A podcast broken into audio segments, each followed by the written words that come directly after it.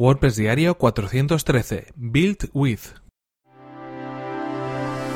Estás escuchando WordPress Diario, tu podcast sobre desarrollo web con WordPress y marketing online. Con Fernand Diez.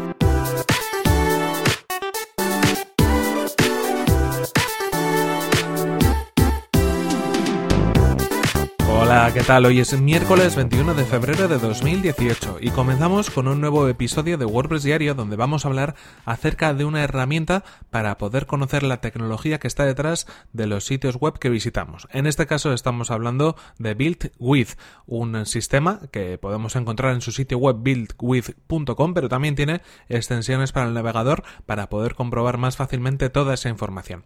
¿En qué consiste? Bueno, primero eh, hemos de decir que esta herramienta nos viene sugerida eh, por parte de Elías y por parte de Dani, que después de escuchar el episodio del miércoles pasado donde hablábamos de Wapalizer, nos comentaron, o bueno, me comentaron a través de diferentes vías que había herramientas similares e incluso mejores como por ejemplo la de Build With. Eché un poco un vistazo a los episodios antiguos y es verdad que aunque conocía esta herramienta, no habíamos hablado de ella todavía en este podcast, así que bueno, excusa perfecta para complementar esa información con el episodio de hoy. Como comentábamos, eh, Build With es una herramienta, es un sistema online que nos permite conocer la tecnología que está detrás de un sitio web. Esto es tan sencillo como entrar en el sitio web en buildwith.com y después introducir en esa casilla el nombre del dominio, el nombre del sitio web que queremos analizar. Automáticamente, en cuestión de segundos, nos va a aparecer un listado de elementos diferenciados en diferentes bloques, donde tendremos información de lo que está pasando dentro de esa página web, de las tecnologías que utiliza ese sitio web en concreto. ¿Qué es lo que encontraremos? Encontraremos información, por ejemplo, sobre estadísticas, si utiliza eh, Google Analytics, si utiliza, por ejemplo, el Pixel de Facebook, si tiene algún otro sistema de estadísticas o de analítica instalado, también tendremos información eh, de elementos como por ejemplo el sistema o el gestor de contenidos que utiliza. En este caso, si es un sitio web creado con WordPress, vamos a poder conocer eh, ese, o va a aparecer que es WordPress el sistema de, de gestión de contenidos que utiliza el sitio web y además también conoceremos cuál es la versión que está funcionando en ese momento. Otros elementos relacionados, en este caso, con el sistema de gestión de contenidos que utilice, pueden ser algunos elementos como los widgets. En efecto, aparece información acerca de mm, algunos módulos que pueden estar instalados. En este caso, si estamos hablando de WordPress, tendremos información, por ejemplo, de los plugins que están instalados, o de algunos de ellos, por lo menos. En este caso, pues si tenemos un sistema de, de caché, pues aparecerá el plugin de caché que utilicemos. Si tenemos un sistema de SEO, pues aparecerá el plugin de SEO que utilicemos. Eh, como decimos, el bloque se llama widgets, pero realmente hablamos de módulos o hablamos de plugins instalados en según qué gestores de contenidos.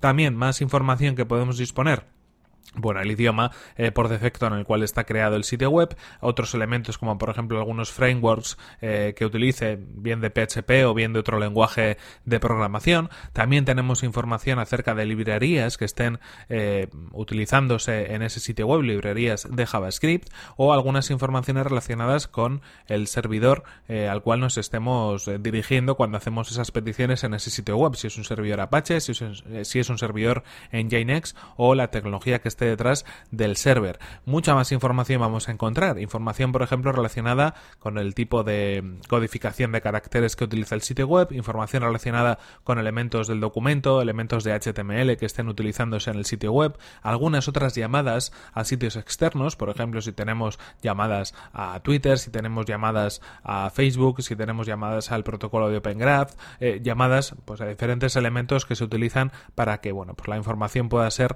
difundida de mejor modo en diferentes redes sociales o en otros sistemas que puedan estar conectados. En este caso, muchísima información yo creo que es eh, la herramienta por excelencia para revisar lo que está pasando en un sitio web sin tener que entrar en el código fuente.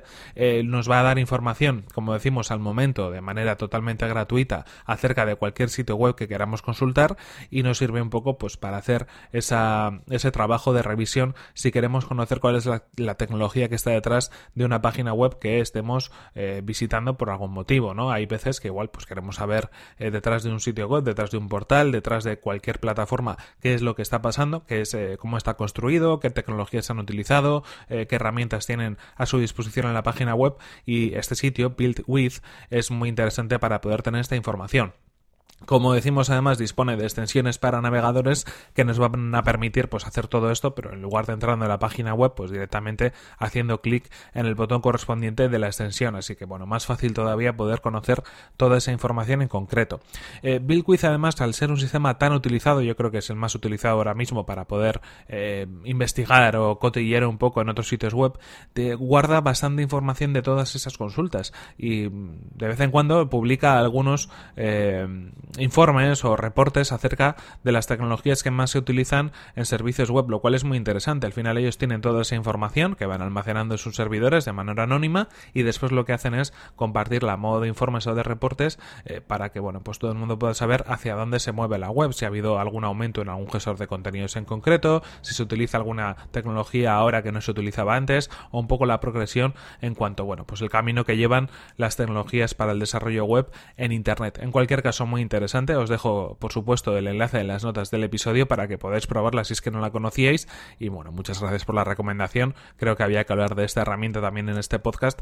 Así que, bueno, pues cumplido queda ese cometido. En cualquier caso, eh, por mi parte, nada más. Recordaros que este ha sido el episodio 413 que podéis encontrar en fernand.com.es barra 413. Y por mi parte, si queréis enviarme cualquier consulta, cualquier petición, cualquier recomendación, lo podéis hacer a través de mi correo electrónico que es fernand fernan.com.es o desde mi cuenta de Twitter que es como sabéis arroba fernan.